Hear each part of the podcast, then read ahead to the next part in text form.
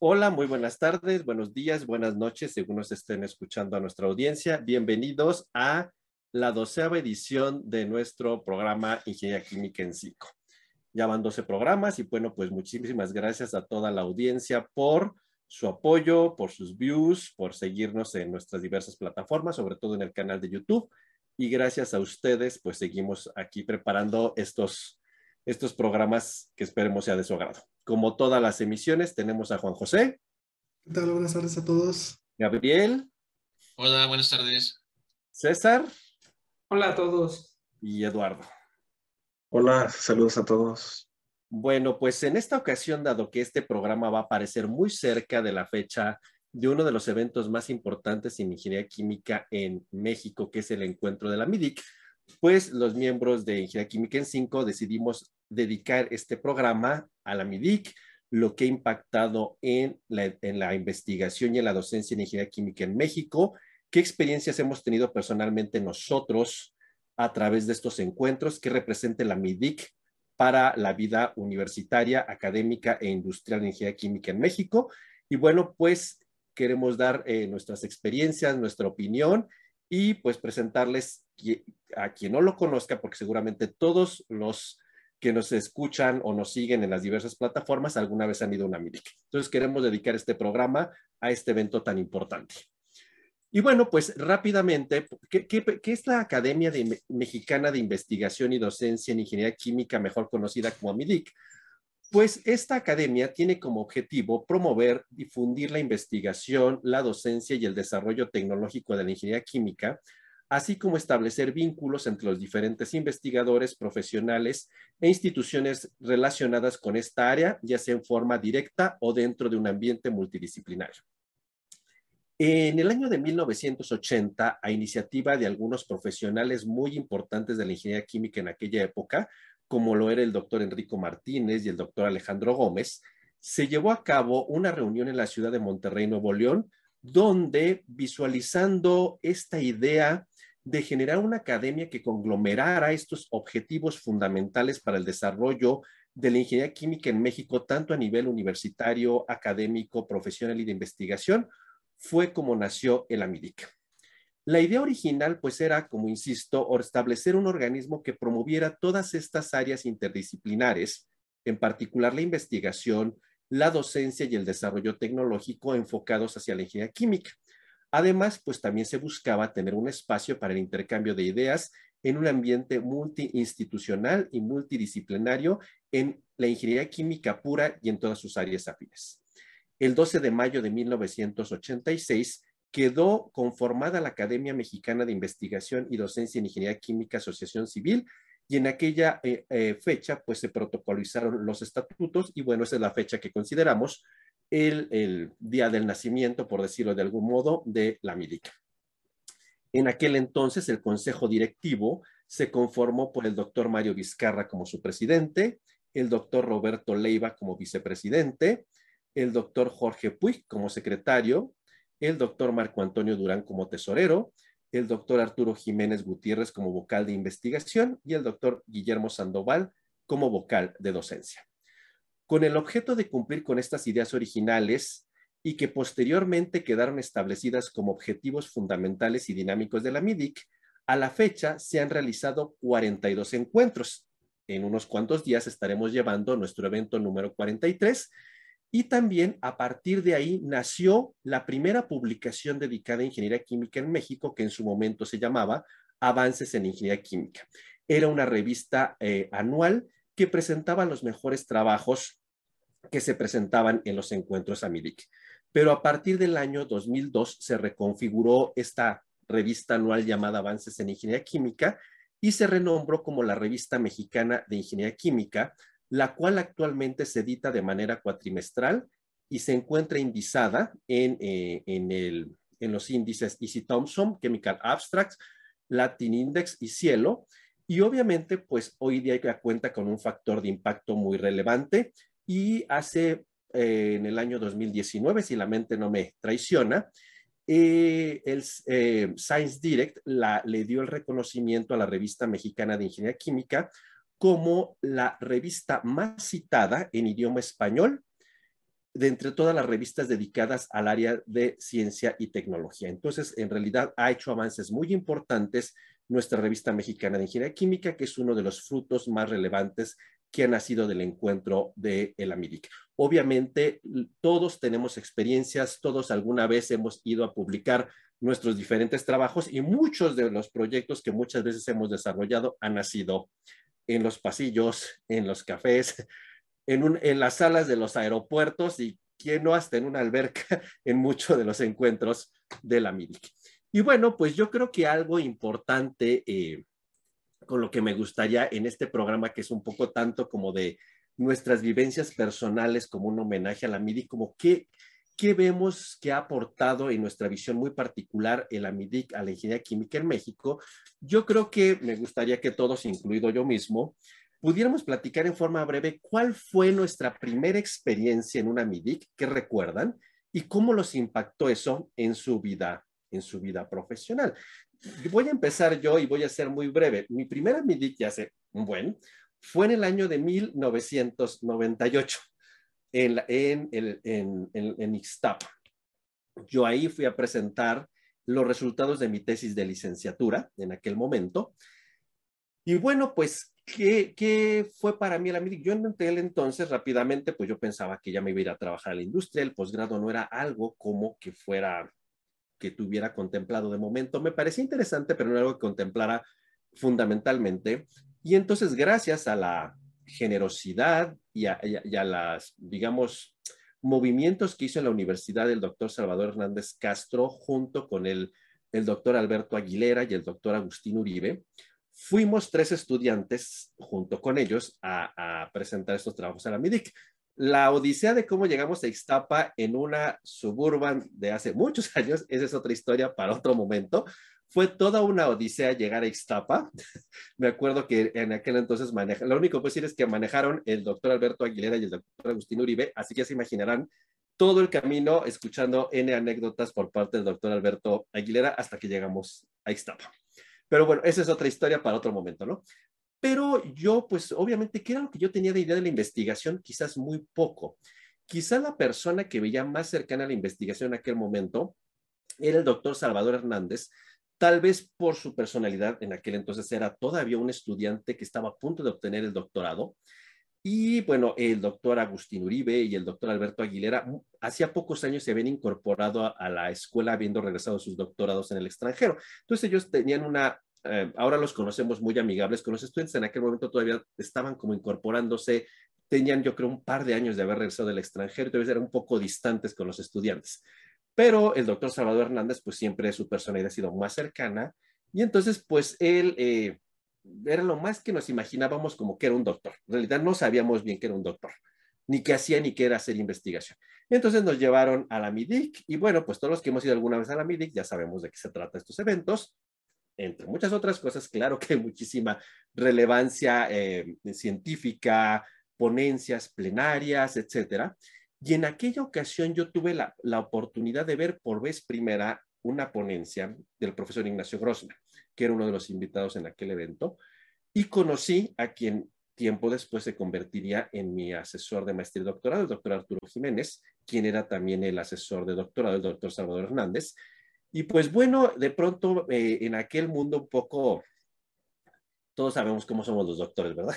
Cuando estamos en un congreso en la playa, pero entre aquella un poco informalidad y, y obviamente ese cambio que ocurre cuando llegamos a las ponencias, a presentar nuestros trabajos, en la sesión de pósters, pues empecé a ver un mundo que yo desconocía. Y, obviamente quizás cuando el doctor Salvador Hernández llevó al doctor Arturo Jiménez a, mi póster, y recuerdo claramente que le dijo, pues aquí ya se lo traje para que lo convenza.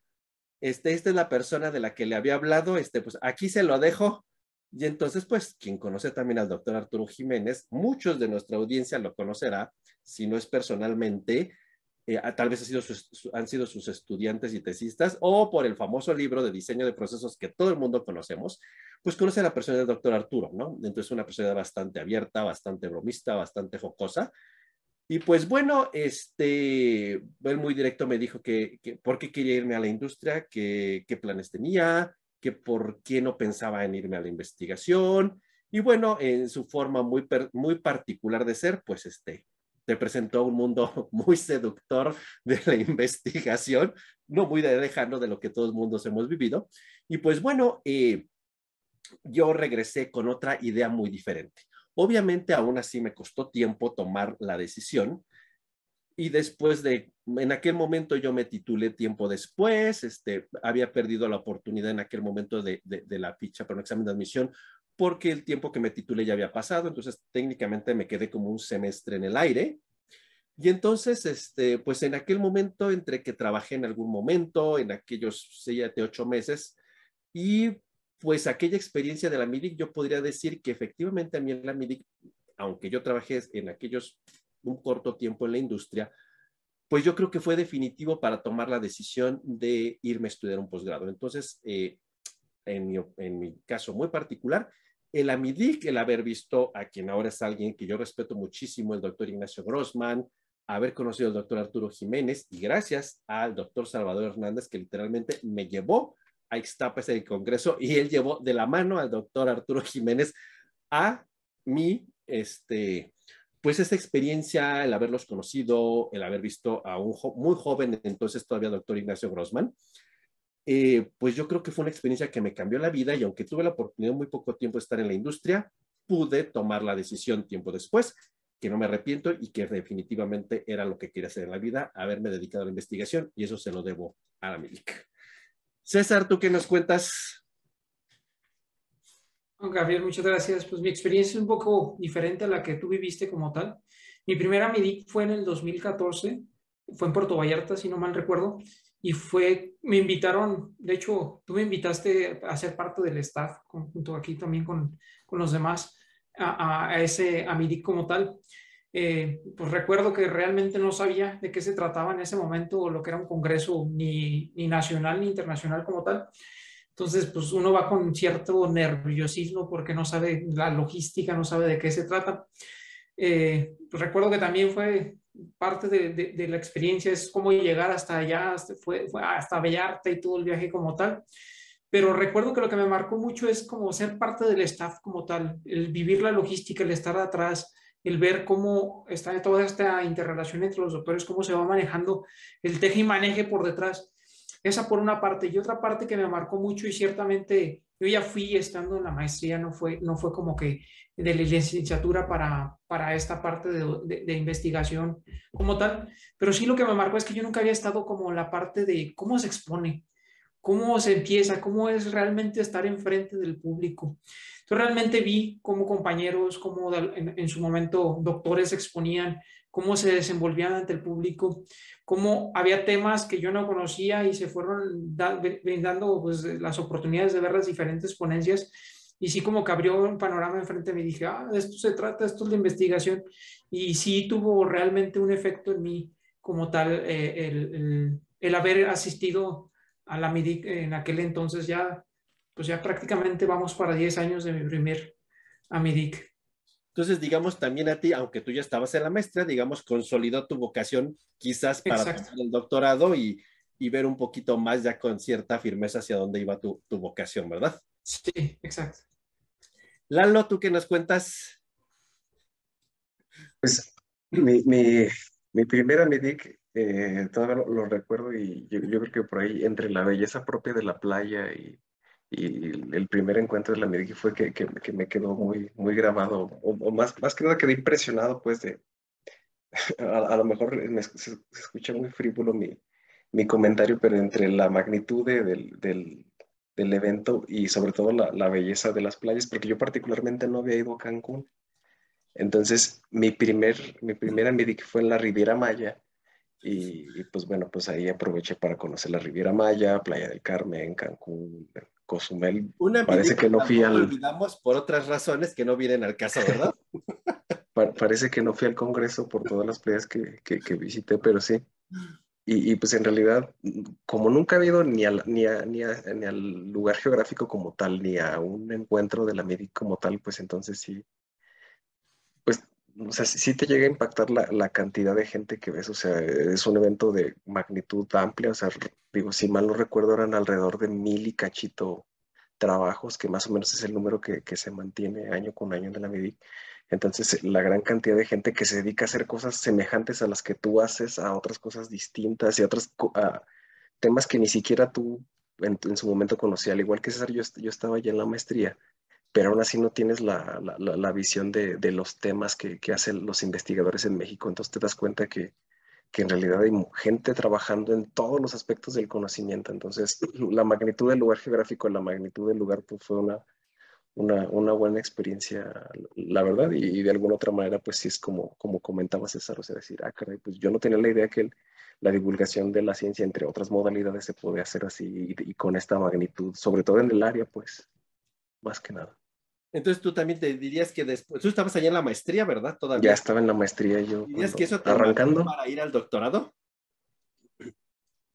Mm, pues a lo mejor no tanto que me marcó, pero sí fue factor. O sea, sí, fue factor el hecho de, de, de saber de, que hay mucha gente que se dedica, a, o sea, a lo mejor si a ti te gusta un área en particular, seguramente hay alguien que, que está haciendo. Entonces, eh, sí, sí, sí, o sea, digo, no fue, no fue el, el punto de inflexión, pero sí, sí, sí ayudó bastante. Juan José, ¿tú qué nos cuentas? Sí, bueno, pues yo también, este, eh, yo conocí a la MEDIC ya hasta el, posgrado, prácticamente. Y pues sí, este, pues al principio era un poco motivante, pues, eh, presentar, como dicen, los resultados, pues, a cierto punto del trabajo que uno se, pues, está haciendo. Y pues, sí, el primer, el, el, el en el que se presentó, pues, digamos, siempre era muy, yo, recuerdo mucho, este, no sé por qué me quedó muy marcado a mí la parte de si iba a ser un póster, ¿no? Un póster o una, una, una, ponencia oral como tal. Entonces, este, eh, recuerdo que siempre fue, digamos, mi primer acercamiento fue con un póster como tal. Y a partir de ahí, pues, me nació un poco la parte de, pues, de, presentarlo un poco más en, en, pues, en, una ponencia oral. Porque, bueno, uno cuando va ahí y empieza a ver la, pues, las exposiciones orales, dices, ah, caray, yo cuando puedo voy a poder llegar a, presentar algo así en, un, en el Congreso como tal. Ya después, eh, pues ya uno alcanza cierta madurez y pues digamos puede, puede aventarse ya a, una exposición oral como tal. Pero bueno, sí es, es, un, es un crecer, digámoslo así, en cuestiones también de la MIDIC.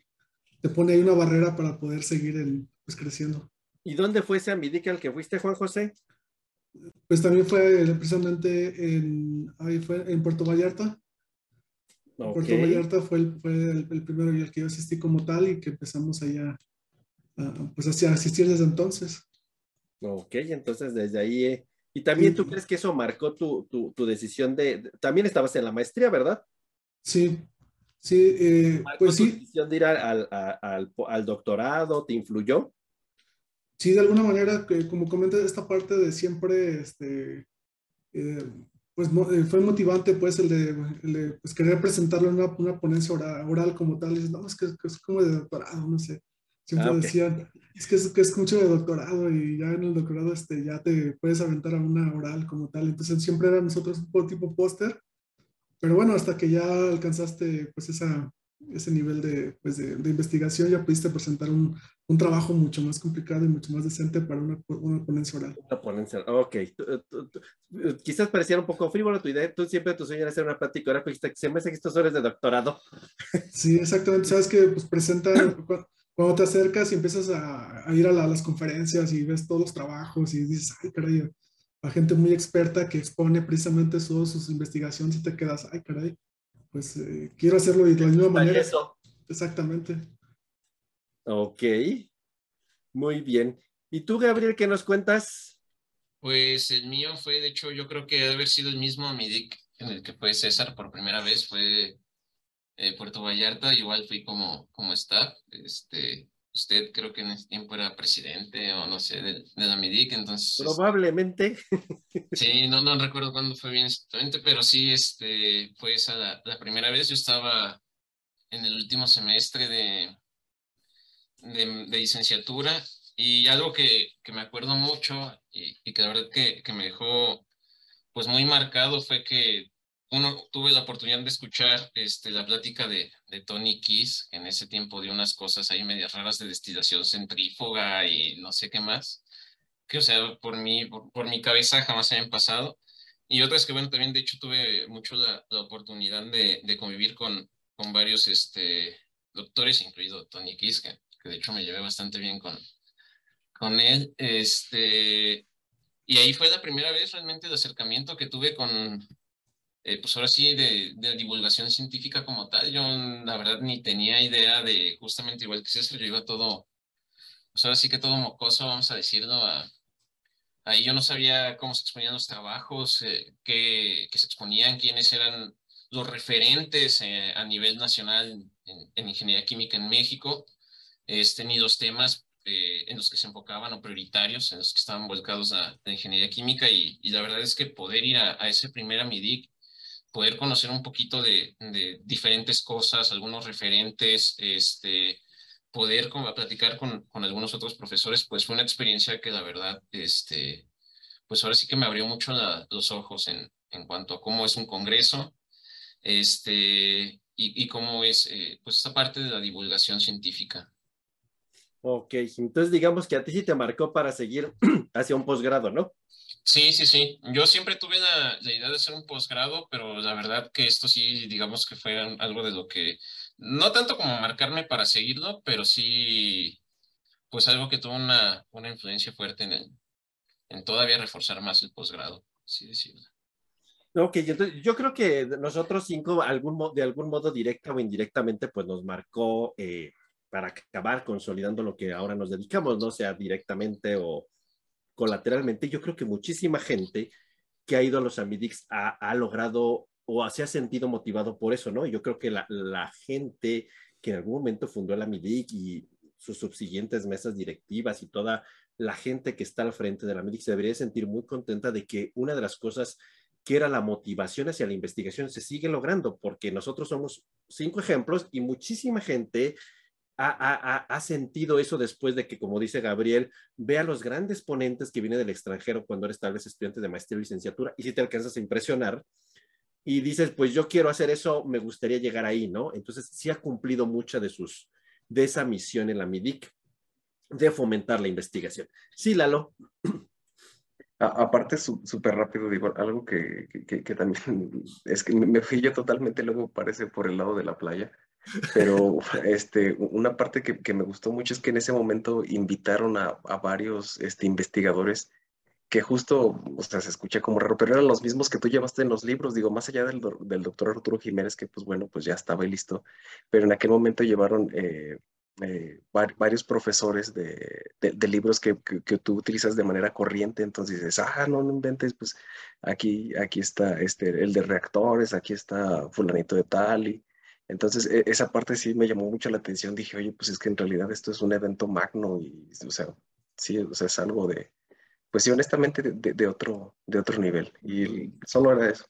Y yo creo que también mucha gente, si te digo, se ha quedado impresionada por eso, ¿no? Y eso es algo este, que sigue cumpliendo su función en la MIDIC en traernos, voy a decirlo de esta forma, en muy buen plan, este gran show que nos presentan en las Key Lectures y que realmente es impresionante para, para los estudiantes de licenciatura o de maestría, ver estas personalidades, como dice Lalo de los libros, ¿no? Y que luego los alcanzas a ver como entes de carne y hueso en un bar, en el lobby, en la playa. Digo, rápidamente yo también, yo recuerdo una MIDIC de los Cabos, si la mente no falla, tal vez en el 2011, que en aquel entonces vino, eh, estaba Ignacio Grossman, estaba Stratos Pisticopoulos, estaba, no recuerdo, um, bueno, ahorita se me fueron, pero eran una playa de personalidades, estaba Mahmoud el Hawagi, se me deben ir algunos más, quizás ahorita me, me acuerde, pero era una playa de, de, investigadores de primer orden que todos conocemos de los libros, estaba Larry Bigler también, sí, también en esa ocasión. Estaba Ignacio Grossman, Larry Bigler, eh, Status Pisticopoulos, Mahmoud, y se me va um, alguien más, ahorita se me fue. Pero luego verlos platicando en el cóctel, en las cenas, que tú te podías acercar con ellos, o sea, yo creo que esto alcanza a impactar, así como Gabriel dice que se llevó muy bien con Tony Kiss, este, eso alcanza a impactar y cumple esa cercanía con estas personas que parecen allá que viven en el Olimpo, este, alcanzan a impactar a los estudiantes jóvenes y pueden promover muy bien su vocación científica. Y esto es, digo, y lo dije en el mejor sentido, todo este show que nos presenta la MIDIC de traer a toda esta playa de investigadores es algo que es bien impactante y bien bonito para, muchos eh, de los estudiantes que nada más se los imaginan como en el nombre del, del libro, ¿verdad? Entonces, este, eso es bien, bien padre, ¿no? Y entonces ya, ya un poco que hemos puesto en contexto esta parte de, de, de cómo fue que nos impactó el AMIDIC. Y después de ahí, pues hemos ido muchos AMIDICs a lo largo de los años, ¿no? Muchos, muchos a veces hemos vuelto a ir en diferentes escenarios y en diferentes contextos, como estudiantes, como doctorantes y ahora como doctores hemos asistido.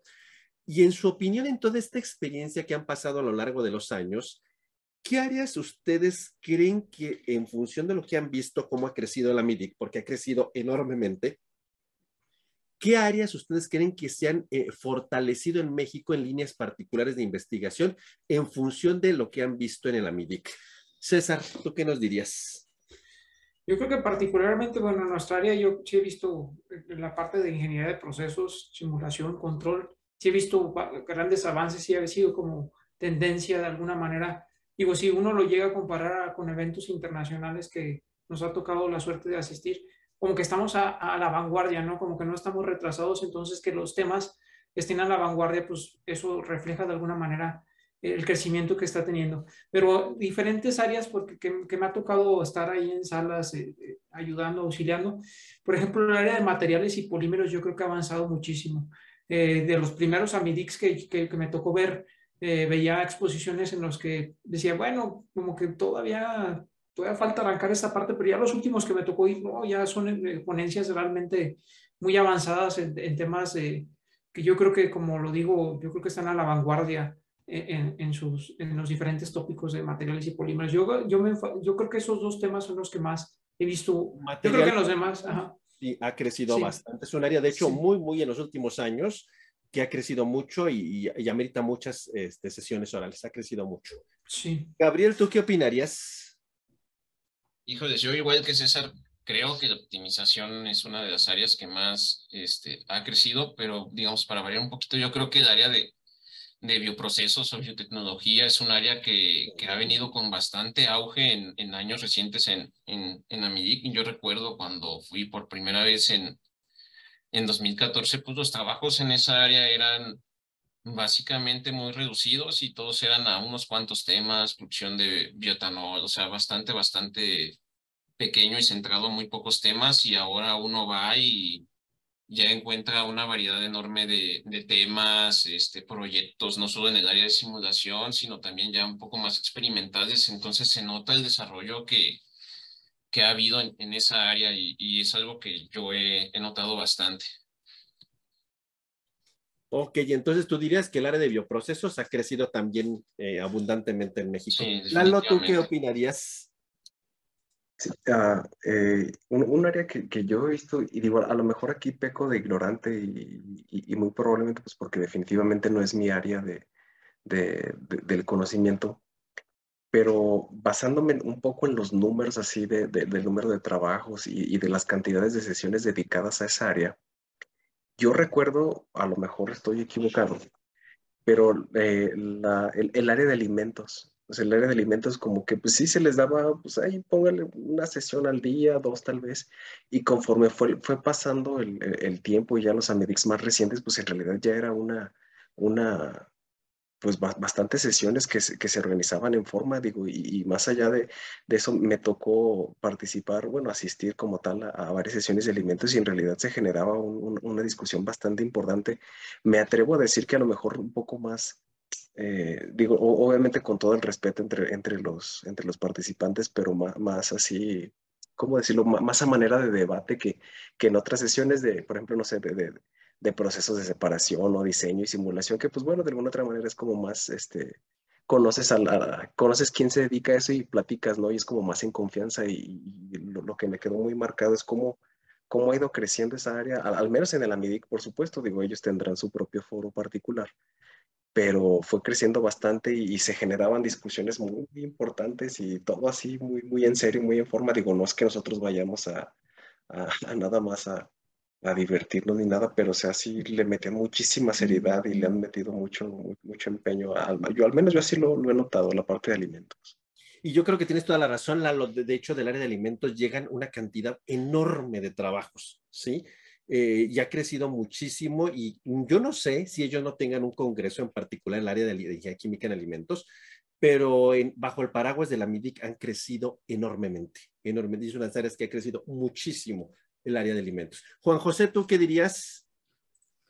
Sí, bueno, pues yo, este, yo mis experiencias de lo último que he estado a lo largo ya desde que he estado asistiendo constantemente a la, a la MIDIC, pues a mí este, las que me sorprenden un poquito más es el área pues, de, pues de, optimización que también ha habido creciendo pues bastante. Ya vemos ahora este, pues sesiones casi completas de, de pura optimización como tal.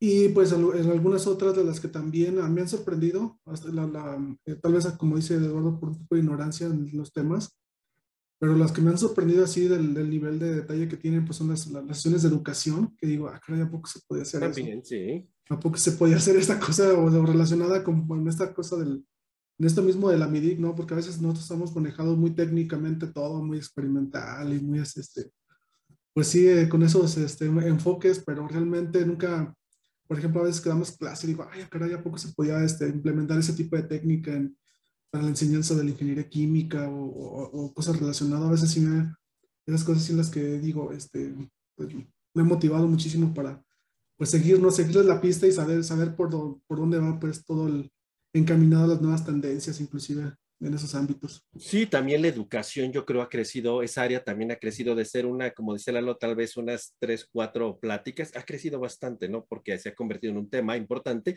y yo creo que eh, lo que dice Juan José es relevante. Lo hemos visto que desde hace, yo creo que cerca de 10 años tal vez, apareció lo que ahora es un, un común en el AMIDIC, el foro de docencia que se lleva una de las tardes del evento, ¿no? Dedicado exclusivamente a hablar sobre cuestiones de docencia y aspectos educativos en ingeniería química, ¿no? Y que se han hecho muy relevante, quizás ahora en nuestras versiones virtuales que tuvimos, no le alcanzamos a dar esa relevancia, pero ahora lo veremos ahora que volvamos a la vida presencial en este evento del 2022.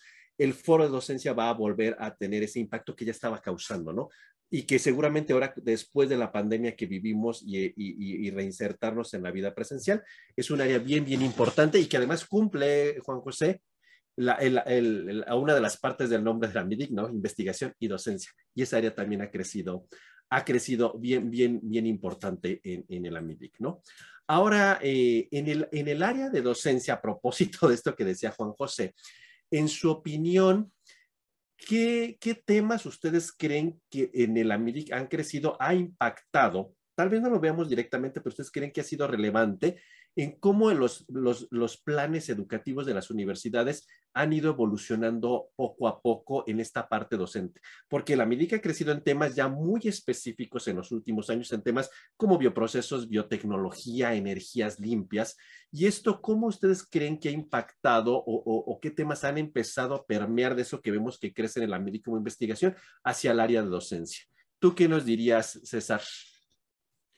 Yo creo que hay bastantes temas, como lo dices, Gabriel. Eh, me queda muy marcado, por ejemplo, que justamente no hace mucho se creó ahí en, la Universidad de Guanajuato el posgrado específico en materiales. Y siendo redundante, yo creo que es una de las áreas que, que, se ha dado bastante énfasis como tal. Pero también yo creo que un área de oportunidad que se podría tener, digo, a lo mejor eh, por, por, mi parte, como lo veo, no sé si, si estén de acuerdo ustedes, es en la parte de energía, como que luego como que, nos, eh, no, como que no hay áreas específicas dentro. O sea, sé que sí en el global sí existe dentro de la carrera como la formación del ingeniero químico, pero a lo mejor dar eh, esta área de oportunidad para los diferentes tipos de energía que pudiera haber, yo creo que a lo mejor estaría padre. Yo sé que hay posgrados que, que se dedican, maestrías que se dedican eh, exclusivamente a la parte de energía como tal, pero yo creo que estaría bien de alguna manera incluirlo en la parte de docencia a nivel licenciatura, toda esta apertura a las diferentes tipos de energías. Pero si vamos a lo que ya está y al crecimiento que he visto, yo me voy y todavía marcaría la, parte de materiales y polímeros, eh, digamos, a este crecimiento. Que también en casi todos los programas de licenciaturas ha, ido incorporándose. Tú, Gabriel, ¿qué nos dirías? Yo diría que el área de energías renovables ha sido algo que ha permeado bastante. Digo, no al punto tal vez de tener un posgrado pues por ejemplo, así pura exclusivamente, digo, hay posgrados, pero no, sé si, si ellos hayan permeado directamente de, de la MIDIC, pero sí, por ejemplo, yo he visto una, una tendencia, por ejemplo, a, que realmente ya es una necesidad de enseñar energías verdes o procesos limpios, procesos eficientes ya en carreras de, licenciatura. Es un tema central de, de, cada MIDIC, esa transición. De hecho, ha habido este, temáticas, de hecho, específicamente de, de, congresos de AMIDIC a, a, esta área y yo creo que es algo que ya ha permeado ya con, con bastante fuerza. Yo creo que ya los ingenieros químicos, al menos de estas épocas, este, estoy hablando de unos que será cuatro o cinco años para acá, pues ya tienen por lo menos un poco más arraigado el concepto, los conceptos como sustentabilidad, economía circular, energías eh, renovables, energías verdes, que era algo que a lo mejor hace unos ocho años, nueve, por lo menos cuando a mí me tocó estudiar, pues no estabas tan familiarizado. Y ahora ya son temas que yo veo que ya los, los chicos se familiarizan y, no son tan ajenos. Y yo creo que es algo que, que ha permitido este, o, que ha permeado desde la y desde ahora sí todos sus, sus integrantes hacia, hacia los estudiantes.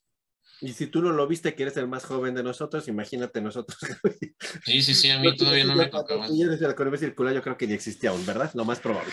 Juan José, ¿tú qué opinas? Sí, a mí me parece que la parte ambiental es una parte, parte que también... ambiental, sí, sí, sí. Que, ha venido, pues, este, pues, permeando a muchos eh, posgrados como tal. Yo, yo realmente los últimos a mí que habían sido presenciales antes de esto, eh, pues traían expertos completamente que hablaban de temas muy, este, pues yo para mi, para mi punto de vista muy avanzados en cuestiones ambientales, sobre todo en medir, cómo medir el impacto ambiental.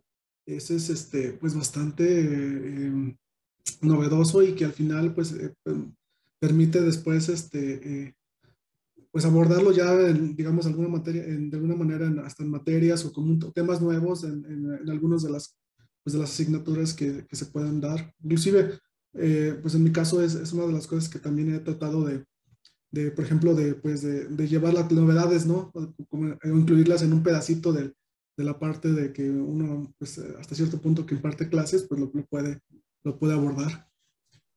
Tú, Lalo, como coordinador de una licenciatura, ¿qué dirías?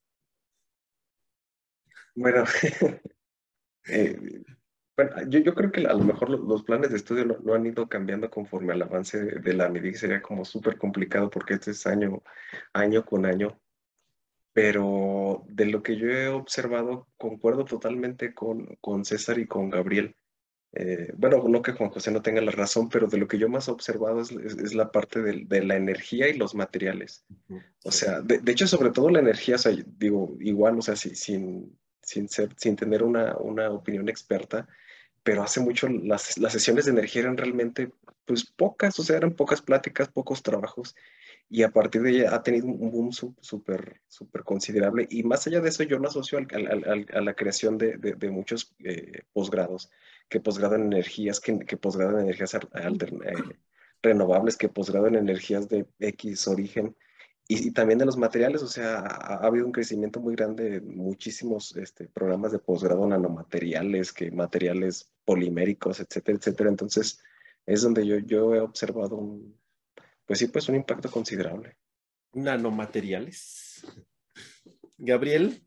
Yo nada más quería abonar eh, de, en cuanto a uno de los temas que también siento que, que ha permeado bastante es el de inteligencia artificial, ¿sí? Aplicado sobre todo a, a control o sobre todo para predicción de, de propiedades termodinámicas. Yo creo que es algo que hace 3, 4 años no se veía, ya se empieza a ver. Y yo veo, por ejemplo, ya bastante interés por parte de los chicos. Eh, y me acordé porque justamente estaba viendo hoy en, una página de la licenciatura ahí, que, eh, de, ahí de, la, Universidad de Guanajuato, que, que empezaban incluso ya a abrir una metodología de esto. Entonces, este, creo que también esa es una área que, que estará permeando fuertemente en, en, próximos años. ¿Qué son estas cosas de ya hacia la industria 4.0, no? Que poco a poco van permeando en, en, en, los temas con estas materias optativas y que viene desde tú cómo ha empezado a permear en, los diferentes tipos de trabajos que se aceptan en el encuentro de la MIT, ¿verdad? Y que también vamos creciendo, ¿no? De hecho, eh, pues eh, no hace mucho el tema de, la MIDI fue hacia estas ideas de la industria sostenible 4.0, ¿no? Uno de los lemas que han puesto al, a los encuentros, ¿no? En, en estos últimos años.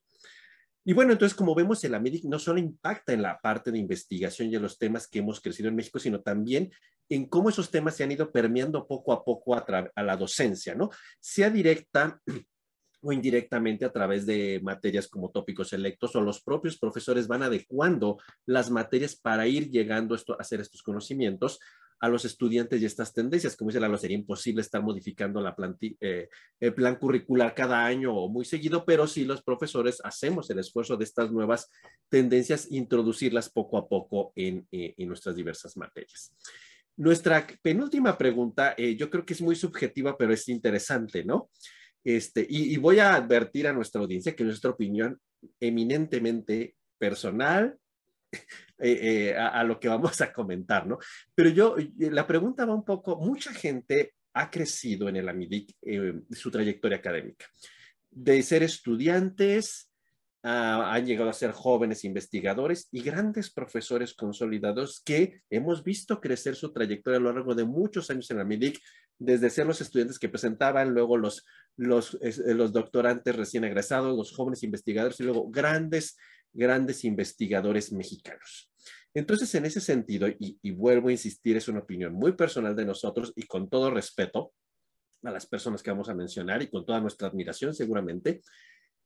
Para ti, César, ¿quiénes son los tres, tus tres stars que has visto crecer en el AMIDIC y que hoy podrías poner en el plan, en la constelación de México como grandes investigadores, en tu opinión?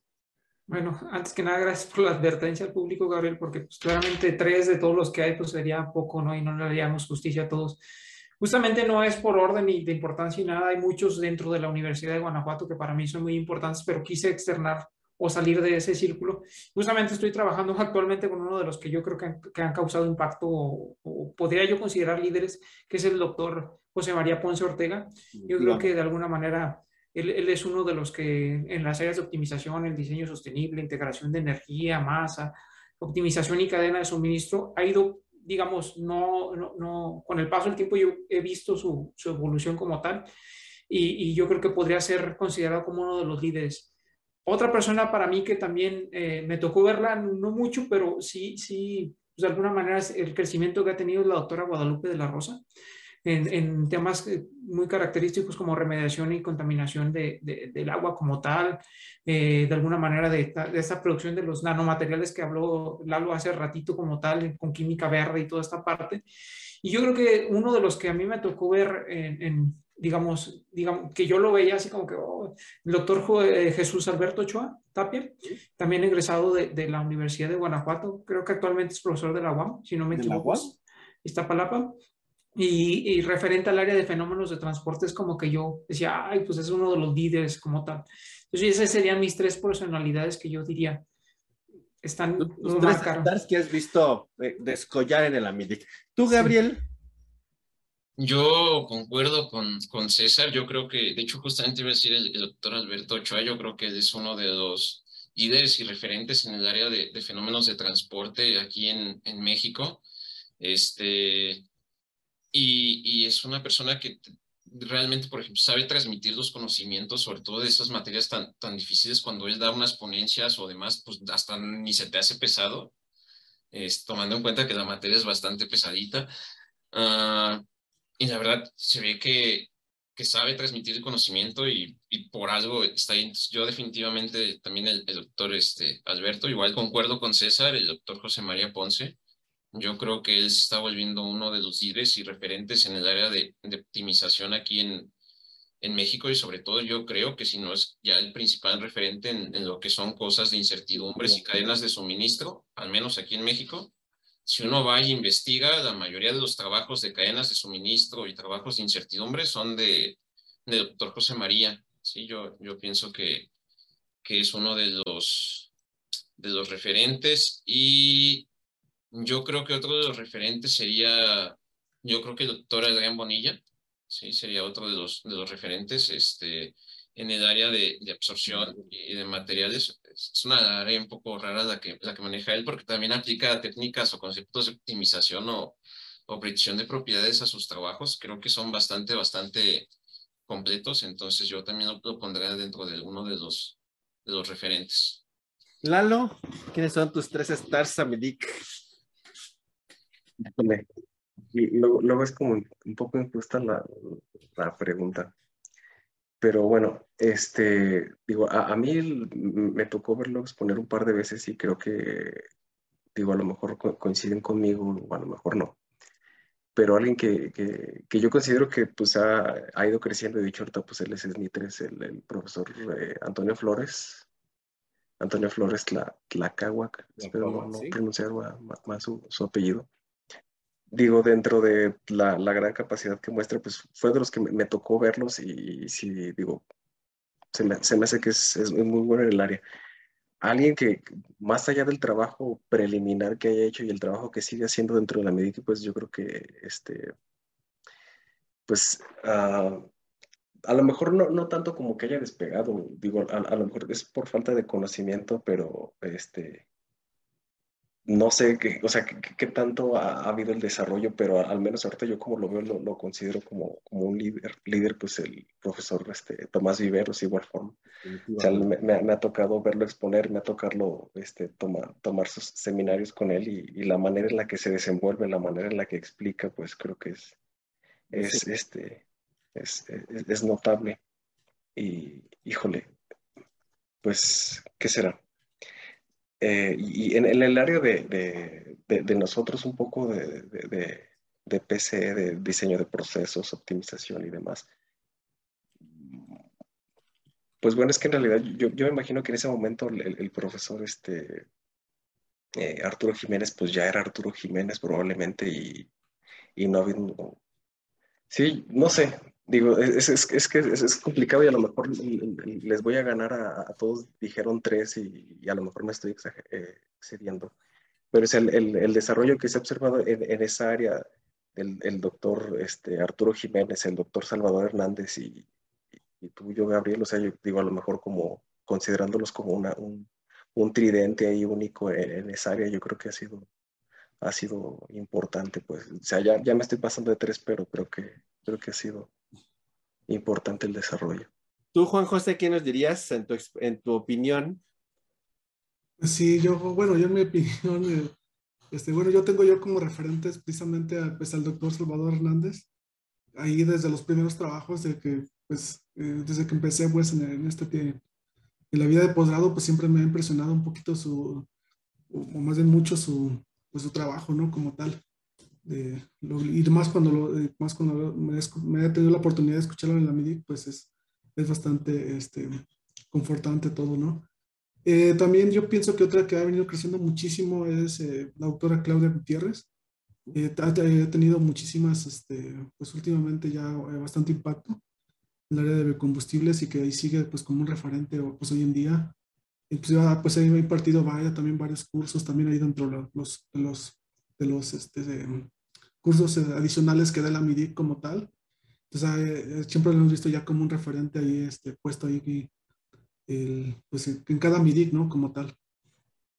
Y pues ya, digamos, por último, también pues uno de los grandes que ya también se ha hecho hasta inclusive homenaje, pues es el, el, el, doctor Arturo Jiménez, que pues siempre ha estado ahí, ¿no? En, la, en la, parte de, de, la MIDIC y siempre ha sido un referente y y siempre es un grato escucharlo como tal, en cada una de las sus pláticas, ponencias trabajos y todo lo nuevo que pues trae como tal en, cada una de sus investigaciones. Sí, definitivamente, digo yo en mi opinión muy personal, eh, alguien que pues obviamente creció, lo vimos, bueno, yo en mi caso particular lo vi desde que era estudiante hasta ahora que es alguien brillantísimo, José María definitivamente, es alguien que podemos que, ver que creció a través, bueno, no creció a través de la MIDIC, a lo largo de la MIDIC hemos visto el crecimiento de su trayectoria desde estudiante hasta el líder, eh, pues no solo nacional, sino internacional en el área de optimización, la verdad. Yo creo que es un ejemplo de alguien que el AMIDIC lo vio en todas sus facetas crecer definitivamente. José María, en mi opinión, sería hasta, hasta la autoridad que es hoy día. Yo también eh, coincido con Lalo en la parte de que alguien que es como un eje fundamental de la MIDIC y que seguramente cuando la MIDIC era, ya, ya era, es eh, Tomás, Tomás Viveros, definitivamente es alguien que cuando lo escuchas hablar, voy a usar una palabra del doctor Arturo Jiménez, es una delicia escucharlo dar una ponencia, la verdad, a, a Tomás. Y yo creo que es alguien que ya era Tomás cuando, cuando existió la MIDIC, pero definitivamente es un pilar eh, en el AMIDIC, en tanto en su trayectoria a académica, de investigación y administrativa, que ha sido muy brillante en todas sus áreas, definitivamente eh, también es alguien que, en mi opinión, es eh, alguien ahí en, el AMIDI que es muy, muy relevante, ¿no? Y yo creo que en la parte de, digamos ahora que estamos en esta parte de la equidad e incluyentes y todo esto, yo creo que, que también coincido mucho con, con, Juan José. Claudia ha crecido mucho en los últimos años. Eh, sin demeritar a otras este, investigadoras eh, mujeres, pero yo creo que fue alguien también que vimos desde su trayectoria eh, como estudiante hasta ahora una líder en el área particular de bioturbocina en México. Yo creo que, que Claudia en, esta parte dentro de las investigadoras, yo creo que es un referente eh, femenino importante que ha crecido en el, en el América. Para, para, mí serían como mis, mis puntos. Obviamente, si pensamos ya en gente consolidada que hemos visto y que son parte de la América, pues como dijo Lalo, el doctor Arturo Jiménez, eh, Salvador Hernández, eh, Alberto Ochoa, que pues la Midigno uno no se lo imagina sin ellos, ¿no? Entonces, este, digamos, ya son como parte de, ¿no? Pero en mi opinión eh, serían eh, Claudia, José María y, y Tomás, en, en, mi opinión muy, muy personal. E insisto a nuestra audiencia, es nuestra opinión muy personal, seguramente hay muchos más que han crecido, quizás por los que hemos estado más cerca, quizás porque convivimos en nuestras áreas, quizás se nos fue alguien de alimentos, de materiales, no es porque no sean relevantes, tal vez se nos han ido o, o son áreas que un poquito no, no estamos muy familiarizados. Entonces vuelvo a hacer esa aclaración. Finalmente, para terminar este programa un poco como de vivencias y opiniones eh, a, a, propósito de nuestro evento MIDIC que está a unos días de ser, ¿qué retos y oportunidades ven para la MIDIC en este casi in, iniciar este segundo cuarto del siglo XXI. César. Híjole, yo creo que los retos y oportunidades se van presentando en todas las áreas como tal, en específico como tal, pero para el Congreso como tal, yo creo que eh, el, el, el, es que pues ya tiene esa parte internacional como tal, pero un poquito más a abrirse a esta internacionalización estaría muy, muy bien como tal el desarrollo de una plataforma, porque ya existe la plataforma, existe la página web y toda esta parte, pero para, para, digamos, perfeccionar esta parte como se hizo a lo mejor un evento híbrido entre lo virtual y lo presencial, eh, yo creo que podría ayudar en ese sentido también a, proyectar el Congreso como tal. Y yo creo que abrir, no, no, yo no estoy dentro de, los comités como tal de, que ponen los temas a, como tal, pero a lo mejor a diversificar las áreas, eh, porque pues ya están muy, muy, muy establecidas las áreas como tal, a lo mejor a procesos sustentables, eh, ya es, específicamente esta parte de, de todo lo química verde como tal, a lo mejor sería una parte de un área de oportunidad que también podría tener eh, el evento como tal. Digo, eh, yo lo conozco muy poco, sí he trabajado dentro de, de, del, del staff en algunas ocasiones, pero yo lo que es lo que vería, porque pues el evento, como lo mencionó en su momento Lalo, ya es un evento muy grande, es en magno, y, y, se puede ir perfeccionando en pequeñas cosas a la vez. Juan José. Sí, yo este, bueno, el, la, varios retos ya hemos enfrentado en estos últimos años que precisamente no fue pues volverlo completamente virtual y yo creo que este, pues e, ese es uno de los retos que considero que puede este, ir, ir este, desarrollando un poco más, tal vez inclusive ya hasta poner una parte híbrida. Uh -huh. Y también pues para que pues se pueda pues, llegar a más personas todavía, ¿no? Yo creo que con la modalidad virtual pues había la oportunidad de también de, si uno no se puede asistir, pues también poderlo tomar la, la plática. Obviamente, pues esto implica mayor infraestructura, mayores cosas que pues, hay que considerarse para, para la magnitud de este tipo de congresos, pero bueno, eh, yo creo que hacia, hacia, allá va. Y aparte también pues incluir un poco más de la parte de la parte del desarrollo sustentable, creo que ahí también es una parte de ir enfocando el congreso pues a, a, toda esta parte para que tenga esta temática, si tenga esta pues fuerza y se da a conocer mucho más esta, pues esta esas tendencias que pues, necesitamos que todo el mundo la, las conozca como tal. Gabriel, ¿tú qué dirías? Yo creo que parte de los retos es, eh, ahora sí, yo creo que adaptarse a estas nuevas tendencias de industria 4.0. Sí, este, yo creo que algo que, que ha, se ha distanciado o que a MIDIC se ha distanciado un poquito ha sido, pues ahora sí, la parte de la industria ¿sí? Y que esta parte, digamos, de nuevas tendencias en investigación de industria, academia, este, pues creo que pueden ser un reto importante para, para MIDIC, ¿sí? Un, un punto para volver a converger esa parte. Recordemos que, que aquí, por lo menos aquí en, en México, la parte del, del, de la NIC pues, siempre ha sido la que más ha estado un poquito como enfocada con industria. Yo creo que esta puede ser pues una nueva brecha o, concordancia con, con industria eh, de con industria química en general aquí, aquí en México y creo que ese es un, un, reto importante para, para mí, cómo poder conectar también con, con ese sector industrial que poco a poco ahí va, ¿verdad? Pero que todavía quizás hay, eh, falta un poquito más. Digamos, no es como su vocación natural, pero es algo interesante. Tú, Lalo, ¿qué nos dirías? Yo concuerdo con prácticamente con todos. O sea, mmm, digo, salvo este, este periodo de, de, pandemia que muy probablemente hubo un descenso considerable en, en los trabajos, pues por eh, evidentes razones, pero más o menos viendo la tendencia un poco, yo entiendo que, que, que la academia ha intentado pues justamente incluir este, las nuevas áreas del conocimiento, nuevos participantes, que si de la industria, que si de la educación, que si alimentos, que si energía, tratando de adaptarse. Pero creo que eh, en este punto, justo como comenta Gabriel, ha habido una un crecimiento muy importante en, en, estas cuestiones de, de, Machine Learning, de, del Big Data, de la industria 4.0, o si lo podemos ver todo en conjunto. Entonces, y en realidad es otro grupo de investigadores, o sea, yo creo que uno de los mayores retos, creo yo, que tiene la MIDIC es hasta dónde, o sea, hasta dónde te da, te da tu, tu infraestructura, tu capacidad de organización, incluso hasta la sede, pues, porque en realidad no creo que haya hoteles para 5.000 gentes, ¿no? O sea, hasta, ese punto, hasta, qué punto vas a, a decir, sabes qué, este, pues ya, o sea, ya no, no podemos crecer más de este lado, sabes que vamos a darle mejor por este lado, o sea, tra este, trazar una, una, ruta, una tendencia, decir, bueno, mira, tal vez ahorita de momento vamos a dejarlo, lo voy a decir sin, sin demeritar, bueno, es más, lo voy a decir de mi área, ¿no? Para, para que no haya gente ofendida.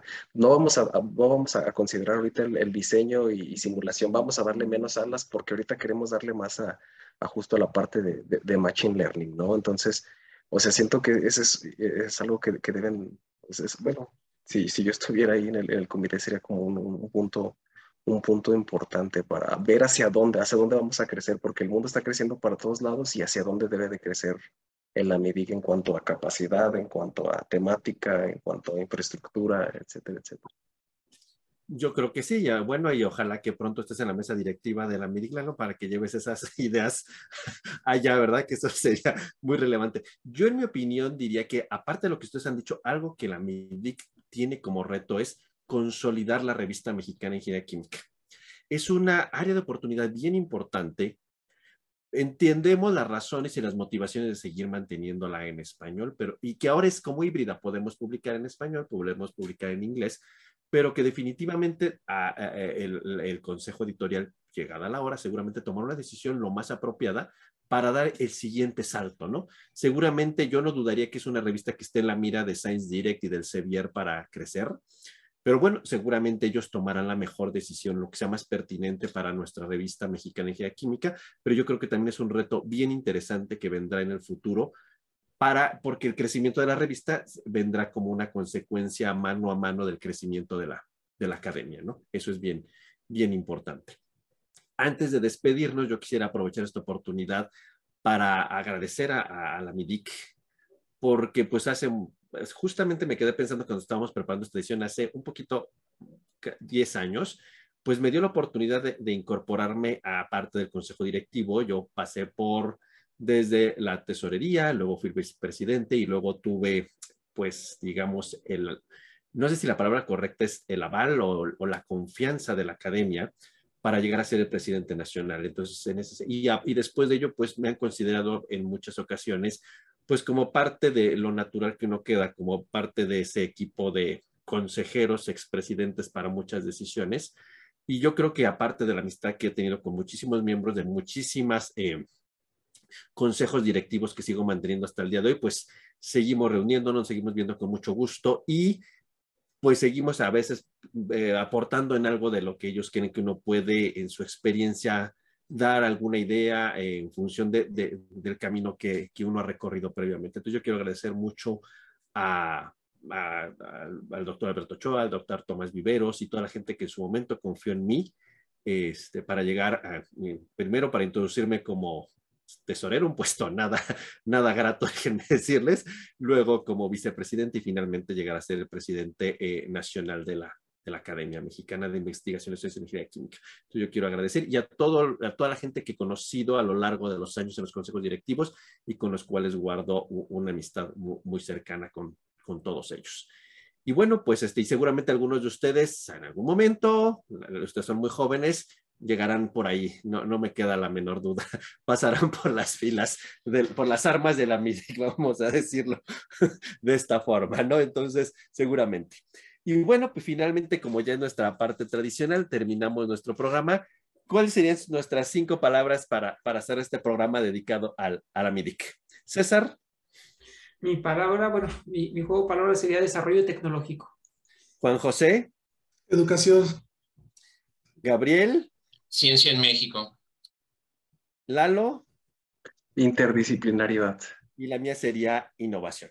Pues muchísimas gracias por su atención a todos nuestros seguidores y en esta ocasión particular, antes de despedirme, pues pronto nos volveremos a ver, seguramente en unos cuantos días estaremos viendo en, en Vallarta, en, en, nuestro regreso presencial a la MIDIC después de dos años debido a la pandemia de, de haber sido una edi dos ediciones virtuales. Seguramente será muy padre volvernos a encontrar de nuevo, como siempre lo ha sido.